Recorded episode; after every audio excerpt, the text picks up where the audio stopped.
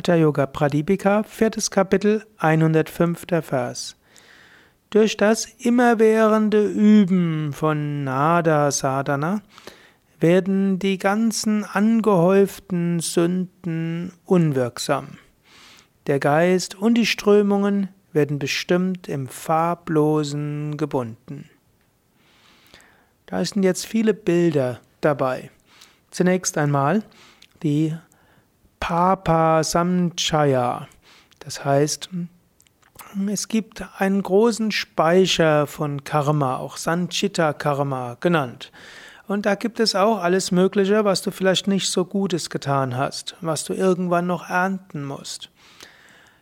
Manches hast du bewusst getan, manches hast du unbewusst getan, manches nimmst du aus früheren Leben mit.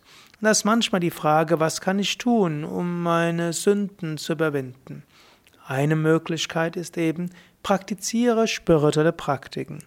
Durch die spirituellen Praktiken kommst du in einen Bereich, der jenseits allen Dualismus ist, wo er sagt, der Geist und alle Strömungen und alle Pranas und alle Schicksalsströmungen werden im Farblosen gebunden, im Nicht-Chitta, Niranjana. Niranjana heißt eben auch im Makellosen, indem du deinen Geist ausrichtest, indem du praktizierst, bekommst du Zugang zum Höchsten. Und dieses Höchste ist auch jenseits aller Erfahrungen.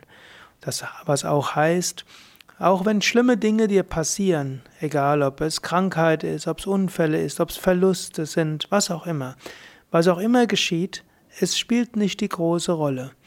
Wenn du durch das Praktizieren deinen Geist in die Unendlichkeit bringst, wenn du erfährst, dass du jenseits bist von Körper und Psyche, dann macht dir alles Äußere nichts aus. Swami Vishnudevananda sagte gerne, setze dich ein für das Gute der Welt, sei selbstverantwortlich und tue jetzt das, was zu tun ist.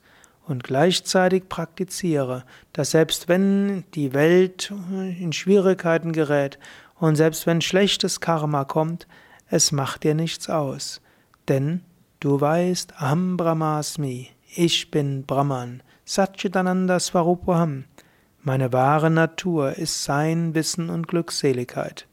Verhalte, verhalte dich also gerade heute und morgen besonders verantwortungsvoll. Sorge dafür, dass du mitfühlend bist und dass du andere nicht verletzt. Habe eine gute Einstellung zu allem, was im Leben geschieht. Nimm es an als Lektion, nimm es an als Gelegenheit zu wachsen.